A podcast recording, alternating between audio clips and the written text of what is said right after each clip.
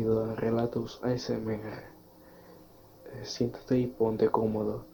Pon atención a solo mi voz y nada más que ello durante los próximos minutos. Relájate y de ser posible cierra los ojos. Bueno, sin más, comenzamos. La historia que nos acontece el día de hoy se titula The Rake o El Rastrillo en su versión en español. Espero te guste y vamos a comenzar. Hace tres años acababa de regresar de un viaje a las cataratas del Niágara con una familia, mi familia por el 4 de julio. Estábamos exhaustos, luego de conducir todo el día, así que pusimos a los niños en la cama y nos fuimos a dormir. A las 4 de la madrugada me desperté con la idea de que mi esposo había ido al baño. Aproveché para jalar las sábanas, despertándolo en el proceso. Me disculpé y le dije que pensé que se había levantado de la cama. Cuando me vio suspiró y retiró sus pies de la, orilla de la cama tan rápido como que su rodilla casi me tiró. Me agarró y no dijo nada.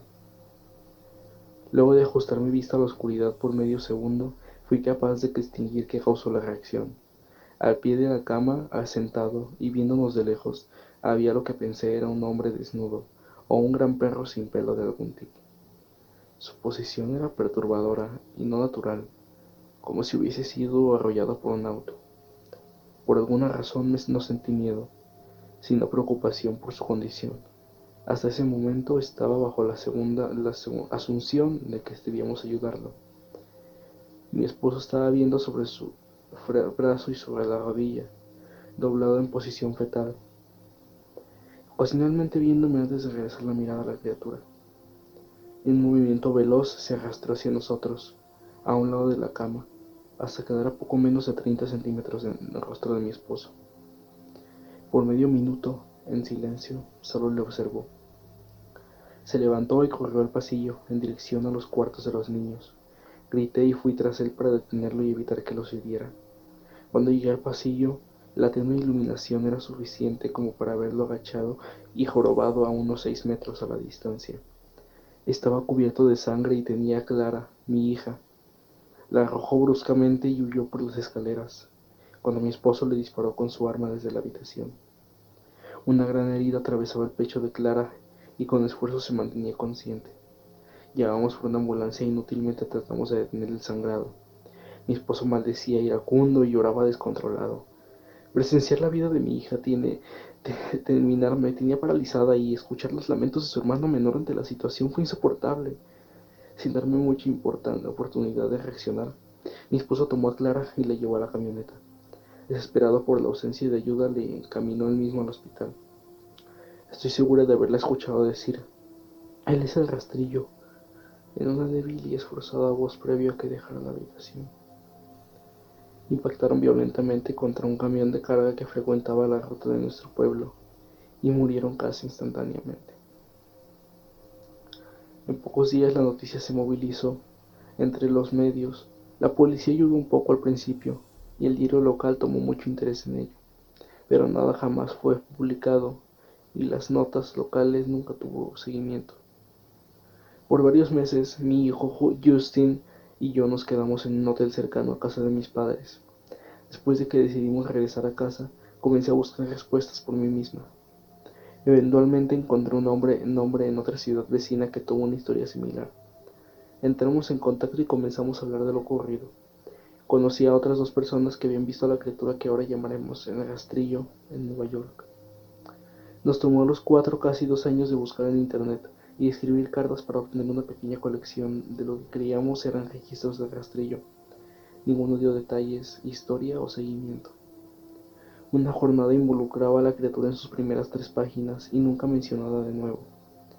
El diario de un marinero no explicaba nada del encuentro, diciendo que el rastrillo le ordenó largarse del puerto en el que recientemente había desembarcado, y fue la última entrada del diario. Eran varias las instancias en que la visita de la criatura era una serie de visitas a la misma persona, pero muchos dan registro de que el rastrillo les habló, mi hija incluida en esos testigos. Esto nos llevó a preguntarnos si el rastrillo nos había visitado anteriormente antes del último encuentro. Pues una grabadora digital cerca de mi cama y la dejé corriendo por toda la noche, cada noche, por dos semanas. Oía con interés los sonidos cada día que me despertaba. Para terminar con la segunda semana, estaba acostumbrada. El sonido usual del sueño mientras oía el, el audio a ocho veces la velocidad normal, por cerca de una hora diaria. Casi a finales del primer mes oí algo diferente, una voz aguda, estridente. Era el rastrillo. No pude escucharlo lo suficiente como para transcribirlo. No había dejado que nadie lo oyera. Todo lo que sé es que lo oí antes, y ahora sé que hablo cuando estaba sentado frente a mi esposo. No recuerdo haberlo oído en ese momento, pero por alguna razón la voz en la grabadora inmediatamente me lleva de vuelta ese momento. Los pensamientos que debieron pasar por la mente de mi hija me hicieron enojar. No he visto rastrillo desde que arruinó mi vida, pero sé que he estado en mi habitación mientras dormía. Sé y temo que un día despertaré para verlo de pie, con su mirada vacía puesta en mí.